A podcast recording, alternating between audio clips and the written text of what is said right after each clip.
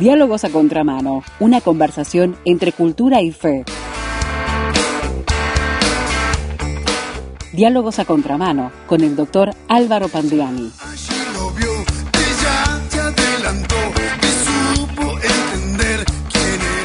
Estamos llenos de enigmas en la vida y nosotros traemos otros más aquí en la programación de Radio Transmundial con el doctor Álvaro Pandiani en Diálogos a Contramano. Bienvenido Álvaro, gracias por acompañarnos. Hola Esteban, ¿qué tal? Estamos mirando enigmas de los llevados y esta es la segunda entrega pensando en personas que fueron tomados, sacados de la realidad terrestre hacia otro lugar que no conocemos. Bueno, hace unos años atrás, sabes que eh, en un programa de radio secular de Montevideo se hablaba sobre el descubrimiento, descubrimiento reciente en ese momento de uno de los tantos exoplanetas con características similares a la Tierra que se han encontrado. Ajá. El, Kepler 452b. Es verdad. Esto fue en 2015. Esto fue en 2015. Y en este momento la, la tertulia que se estaba desarrollando en, en, ese programa de radio, repito, radio secular, ¿eh? no radio Sí, sí, sí. evangélica ni nada por el estilo. Eh, te decía, la tertulia derivó en las implicancias que el descubrimiento de vida extraterrestre podría tener para la filosofía y la teología. Mira. Y, y uno de los contertulios reflexionó al respecto de, de todo esto y con- dijo las siguientes palabras. A ver.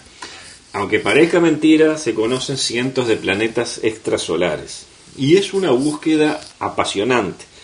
Pero quiero referirme a por qué es apasionante. Creo que es muy bueno para la filosofía y la teología. La búsqueda de vida en el universo resolvería un problema bastante serio. Supongamos que no hay vida en el universo. No tenemos más remedio que creer que la Tierra es la creación de un Dios que nos dedicó a nosotros ese milagro. Pero en cambio, si hay vida en el universo en todas partes, nosotros los materialistas vamos a descansar en paz y decir, ah, menos mal, no necesitamos de ese Señor. Mira qué opinión que dio. Acá la cita. Ese señor es escrito con minúsculas, como estaba en el artículo que reproduce la cita, eh, eh, obviamente se refiere a Dios, ¿sí? al Dios supremo creador del universo en quien la humanidad sigue discutiendo si creer o no creer. Eh, eh, más allá de que este materialista no parece un ateo tan convencido, porque eh, según dijo, su reacción al hallazgo de vida extra- extraterrestre sería decir, ah, menos mal, ¿no? menos mal no necesitamos a Dios. Más allá de eso, merece destacarse cómo el tema de la vida extraterrestre y sobre todo la existencia de inteligencias extraterrestres más tarde o más temprano deriva en la consideración acerca de la existencia de Dios. ¿Sí? Eh, eh, por supuesto, la postura que considera la existencia de Dios y la existencia de vida extraterrestre como mutuamente excluyentes, eh, a mí por lo menos me impresiona muy obtusa. Claro. Y, y me convoca de nuevo el comentario de un oyente de nuestra reflexión del 2014 de la que hablábamos, Invasión Extraterrestre, eh, que ya la citamos en la columna del martes pasado, que nos decía lo siguiente, ningún humano del siglo XXI debería atreverse a desechar la posibilidad de que nuestro Dios crease vida en otros puntos de la infinitud universal. Eh, ya en esas columnas, que fueron emitidas, como, como recién dije, en el 2014, y que son antecedentes directos de estas reflexiones sobre abducción extraterrestre, ya en esas columnas comentábamos al respecto que la mencionada noción sobre el inevitable derrumbe de los esquemas filosóficos y religiosos humanos, en caso de que algún día la humanidad descubra y entre en contacto con una civilización extraterrestre, podrá confirmarse o no. Pero de lo que no cabe duda es de que en el momento actual sirve a los fines de propaganda antirreligiosa y específicamente anticristiana, ya Claro. que es un producto cultural de fuente occidental de un lobby ateo, humanista, evolucionista y cientificista, con el cual los medios de comunicación, así como los autores y realizadores cinematográficos y de televisión, ven conveniente y políticamente correcto concordar. Eh, Esto te repito, Esteban, ya lo mm, reflexionábamos novedad, de esta claro. manera en, en aquella oportunidad. Así que tampoco en este tema, en este programa radial secular de acá de Montevideo, se vio nada nuevo bajo el sol. No. Eh, novelas y libros de supuesta investigación, películas y documentales, especulaciones y teorías conspirativas, los ovnis son innegablemente un fenómeno cultural. Pero fíjate esto, no han pasado de ser una fuente de entretenimiento eh, un tema esotérico de conversación para una noche de lluvia, eh, o una ocupación frustrante para quienes se han abocado a investigar con seriedad su fenomenología. Sí, claro. Eh, Fíjate, fíjate esto también. En septiembre de 2012 la BBC informaba acerca del 50 aniversario de la Bufora. ¿Qué ¿Qué es la eso? Bufora? Es la- la- la- son las siglas en inglés de la Asociación Británica de Investigación de OVNIs. Mirá vos. Y el título dado al artículo es muy llamativo. El artículo se, se titula así, 50 años tras los ovnis y siguen buscando. Y sigue. Eh, y, y el primer párrafo del artículo es no menos sugerente. Dice lo siguiente, un grupo de avistadores británicos de ovnis celebra 50 años en su continua búsqueda de vida extraterrestre. Pero ¿por qué siguen buscando? Hasta acá la cita. Eh, por otra parte, en este mes de agosto de 2021, Sí. Netflix estrenó una nueva serie documental llamada OVNIs, Proyectos de Alto Secreto Desclasificados. Ah, qué título. Eh, eh, y, y aparentemente esta serie, y acá cito lo que dicen la, eh, sobre la misma, aparentemente, te repito, esta serie revela información sobre avistamientos de objetos voladores no identificados en Estados Unidos y diferentes lugares del planeta. Eh, sin embargo, vos sabés que en el tráiler de esta nueva serie escuchamos cosas como, eh, por ejemplo, veremos más videos, veremos más documentos, la gente involucrada comenzará a hablar, Ajá. tendremos más información sobre quiénes son, qué hacen, por qué lo hacen.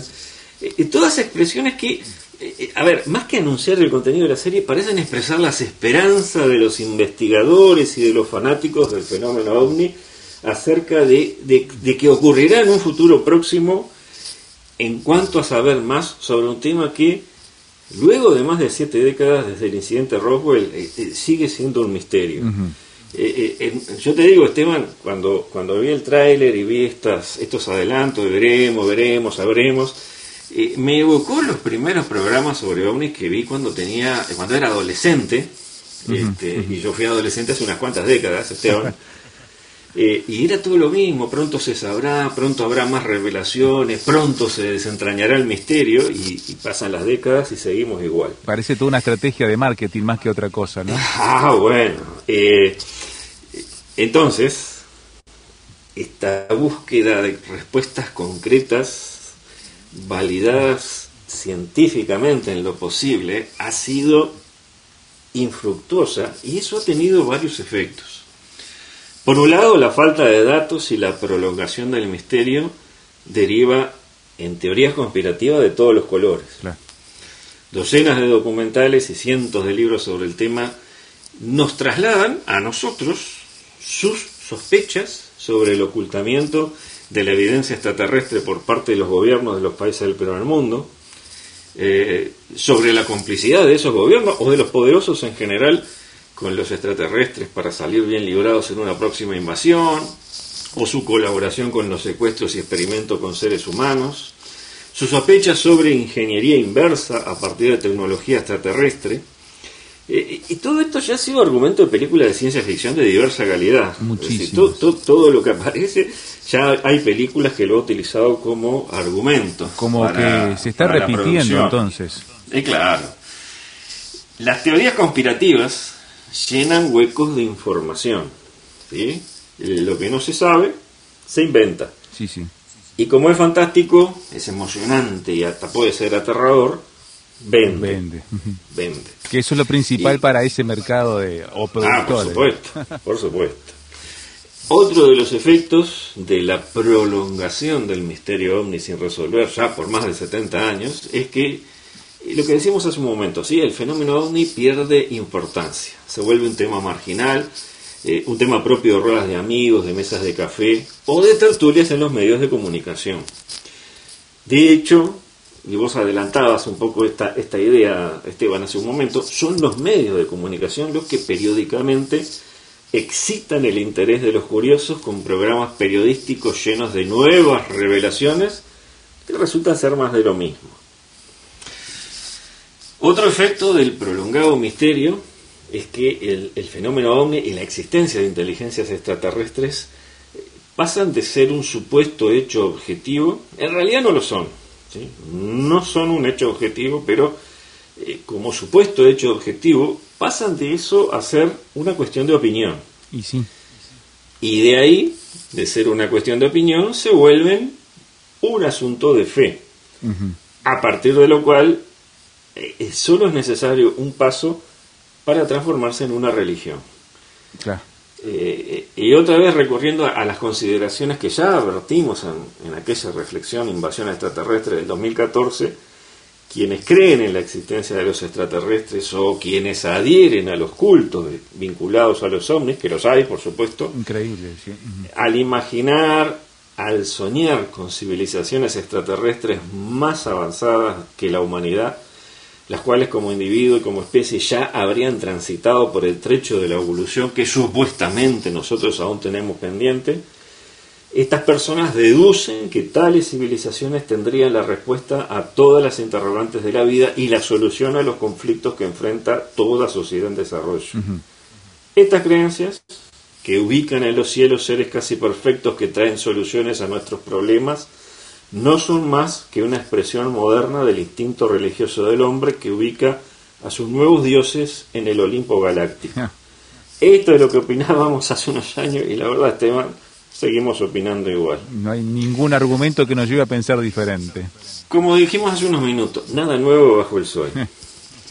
Así que, según los seguidores y creyentes del fenómeno ovni, los extraterrestres existen, pero no se dejan ver envían mensajes confusos. parecen representar la promesa de un futuro mejor, de un nuevo mundo, una nueva humanidad. Pero su advenimiento se retrasa. Entonces, cada vez que nos preguntan por qué Dios permite el mal en el mundo, podríamos responder, ¿y por qué lo permiten los extraterrestres? Si nos dicen, ¿qué hace Dios para detener las guerras, las enfermedades y las catástrofes naturales? Bien, podemos contestar, ¿Y qué hacen los extraterrestres al respecto? ¿Cuándo se van a hacer presentes? Parafraseando al apóstol Pedro que cita a quienes se burlaban de la promesa del regreso de Cristo, allá en 2 Pedro 3.4, parafraseando lo digo, podríamos decir, ¿dónde está la promesa de su arribo a este planeta? Porque desde el día que chocó aquel ovni en Roswell, todo sigue igual. Muy buena. Así que los extraterrestres no aparecen para resolver nuestros problemas y además encuentran personas. Las abducciones extraterrestres son todo un capítulo del fenómeno ovni, un capítulo que es invocado como evidencia de la existencia de inteligencias extraterrestres que ya están entre nosotros. Una evidencia, por supuesto, impregnada de subjetivismo. En la columna anterior ya adelantamos que los investigadores del fenómeno también abordan los casos de abducción extraterrestre. Y otra vez, en un nuevo ejemplo, un nuevo ejemplo, del cruce entre creencia extraterrestre y creencia religiosa, buscan ejemplos de abducción por alienígenas, incluso en los antiguos textos sagrados, entre ellos la Biblia. Y bueno, en la primera entrega de este ciclo profundizamos en el caso de Enoch. Bueno, ahora es el turno de una estrella de estas supuestas abducciones del Antiguo Testamento. El profeta Elías volando rumbo al cielo en carrozas de fuego. Así es. Veremos entonces luego de la pausa al profeta Elías y en esas carrozas de fuego para entender qué fue lo que sucedió según el relato y qué relación tiene con todas estas teorías que nos hablaba el doctor Pandiani. Breve pausa y ya seguimos aquí en la programación de Radio Transmundial. Estamos contigo donde vayas. Radio Transmundial Uruguay, comunicando esperanza al mundo.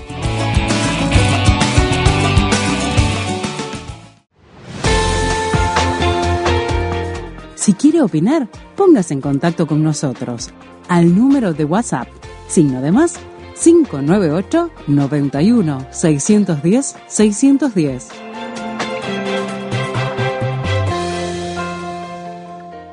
Estamos en la programación de Radio Transmundial Uruguay con el doctor Álvaro Pandiani, en este espacio que titulamos Diálogos a Contramano, y nos estamos preguntando sobre las abducciones. ¿Y qué relación tiene eso con el texto bíblico? Porque algunos quieren, como decía el doctor Pandiani, buscar correlación entre lo que el texto bíblico plantea y eso que es el fenómeno ovni, la adopción por parte de seres extraterrestres de seres humanos. Como decías vos, Álvaro, vamos ahora al turno de la estrella de esas supuestas abducciones en el Antiguo Testamento, que es el profeta Elías, volando rumbo al cielo en carrozas de fuego. Sí, Elías es un personaje singular del Antiguo Testamento. Su participación en la historia del Antiguo Israel comienza en Primera de Reyes capítulo 17 y se extiende hasta Segunda de Reyes capítulo 2. Hay un par de capítulos ahí donde, donde falta, o, por lo menos en el 22, al final de Primera de Reyes, pero se extiende en, entre esos dos libros. Y a, diferencia de profetas posteriores, eh, de cuyos mensajes quedaron libros más o menos extensos que forman parte del Antiguo Testamento, eh, no hay ningún libro del canon sagrado hebreo que se le atribuya. ¿sí? No hay un libro de Elías, un primero de Elías, segundo de Elías, por lo menos en el canon sagrado que tenemos eh, del Antiguo Testamento. Además es un profeta eh, cuyo ministerio fue jalonado por varios milagros. Y no, no era habitual eso. Nosotros miramos el ministerio de los distintos profetas, no era tan habitual. Los milagros eh, atribuidos a Elías incluyen la multiplicación del aceite de una viuda, por ejemplo, con lo que, esta viuda y su hijo pudieron sobrevivir durante una sequía prolongada, y, entre otros, digo, la resurrección de justamente del hijo de esta viuda. Elías está vinculado con el ministerio de Jesús, este, ya que los profetas del Antiguo Testamento anunciaron la llegada de un precursor que prepararía el camino del Mesías. Isaías 40 del 3 al 5 invita a preparar camino al Señor y Malaquías 4.5 dice específicamente que Elías sería enviado antes del día del Señor.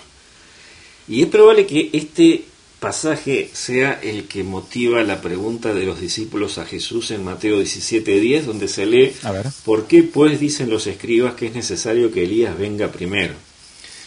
Eh, esta pregunta se da después de la transfiguración durante la cual Pedro, Jacobo y Juan vieron a Elías y a Moisés junto al Señor. Y Jesús respondió afirmando, indirectamente afirmando, que la profecía se, se había cumplido en Juan el Bautista. Aunque por supuesto nunca afirmó que Juan el Bautista fuera Elías reencarnado. Exacto.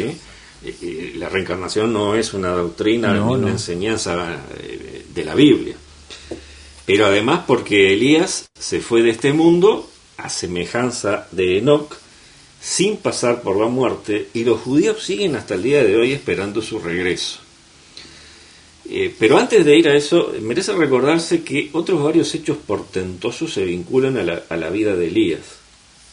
Él logró una señal del cielo, el fuego que descendió para consumir un sacrificio al enfrentarse a cientos de profetas paganos ante el pueblo israelita. Eso lo leemos en Primera de Reyes, capítulo 18, del 36 al 38.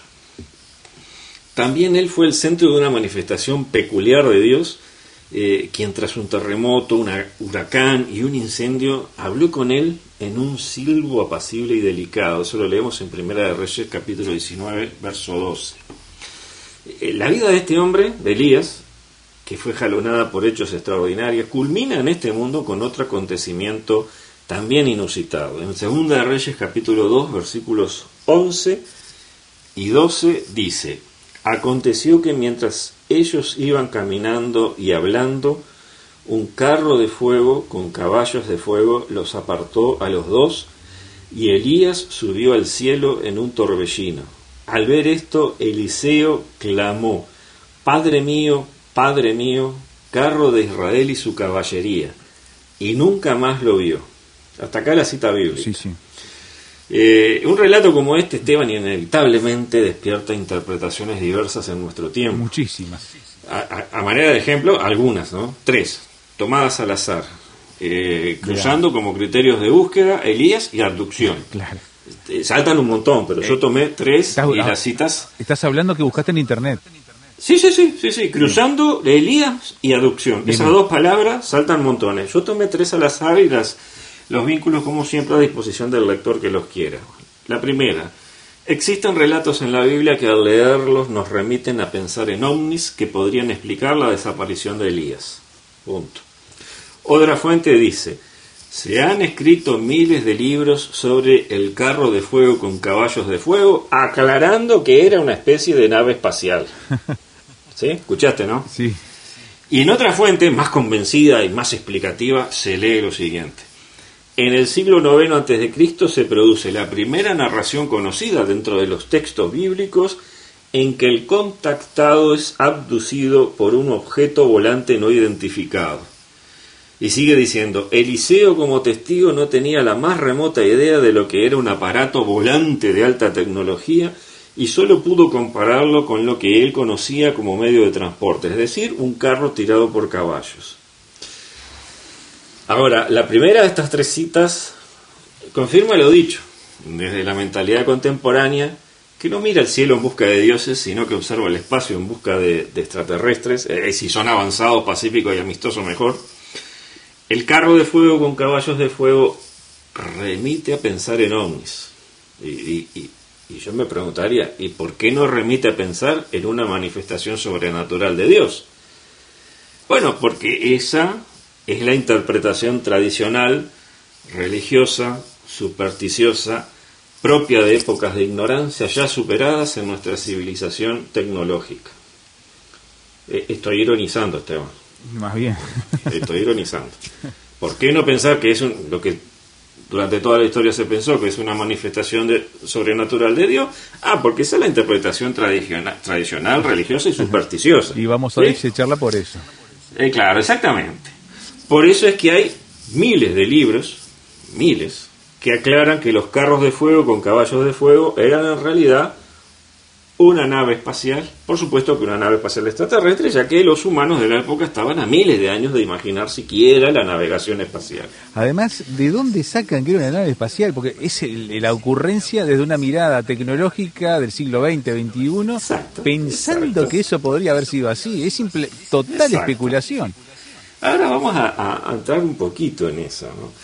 Pero fíjate, y siguiendo en esta línea de pensamiento, la tercera fuente que citamos después de afirmar con toda naturalidad que Elías era no un profeta de Dios, sino un contactado que fue abducido por un ovni, nos explica que Eliseo describió la nave en términos de lo que conocía, que es una explicación semejante a algo que vimos que se da acerca de lo escrito en el libro de Enoch, que eso lo comentábamos el martes pasado.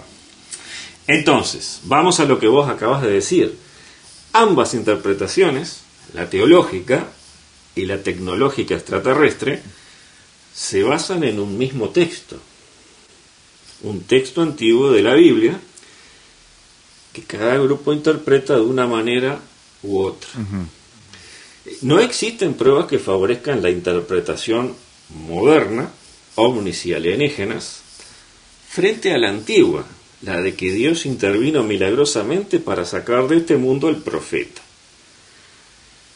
Por lo tanto, si fue Dios o fueron los alienígenas los que se llevaron a Elías, se vuelve una cuestión de fe. Una cuestión de fe que se define según en qué quiero creer, en qué creo, si en los extraterrestres o en Dios. Ahora bien, fíjate en esto. Elías era un profeta de Dios. Él sabía lo que iba a suceder. Eso lo podemos ver en ese capítulo 2 del segundo libro de Reyes, en el versículo 9, podemos ver que Elías sabía lo que iba a suceder. Eliseo también lo sabía, e incluso los discípulos de los profetas también lo sabían. Se lo fueron anunciando en el camino, claro. Claro. Digo, ¿sabes que, que, tu, tu, Señor va a ser...? Sí, yo lo sé, cállense la boca. Versículo 3 y versículo 5. ¿Cuál había sido la fuente de, ese conocimiento que todos ellos tenían del evento que se avecinaba? Si, si adhiriéramos a la hipótesis extraterrestre, hay que concluir que los profetas creían ser receptores de mensajes de Dios cuando en realidad eran contactados por extraterrestres. Entonces, eso significaría que los extraterrestres se hacían pasar por dioses. Y al hacerse pasar por dioses estaban fomentando el desarrollo de una creencia religiosa que devino en lo que hoy en día los modernos creyentes en el fenómeno ovni y los ateos en general llaman superstición. Y eso no habla muy bien de seres supuestamente avanzados que nos han visitado desde hace milenios para enseñar a los seres humanos cultura, ciencia y progreso. Parece más coherente aceptar la hipótesis tradicional.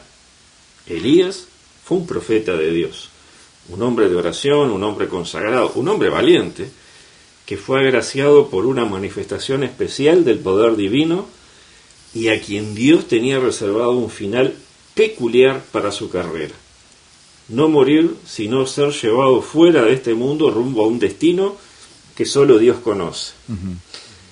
¿Dónde está Elías? Eliseo lo vio subir al cielo físico.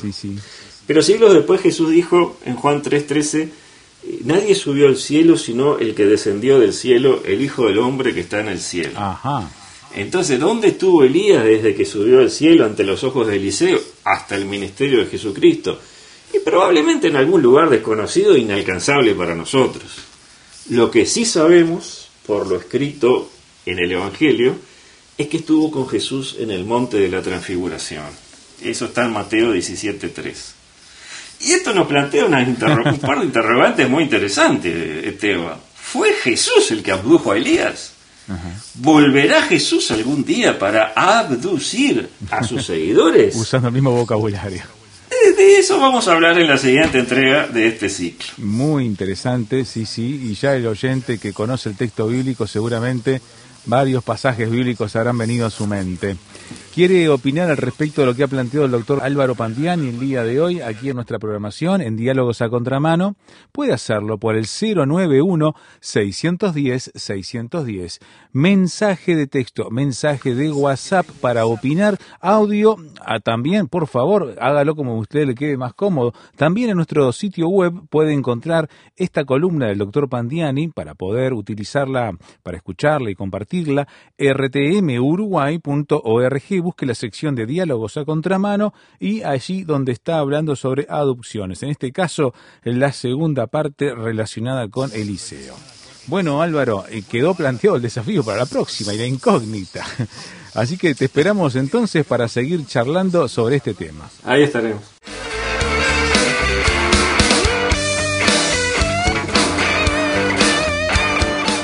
Diálogos a Contramano, una producción de Radio Transmundial.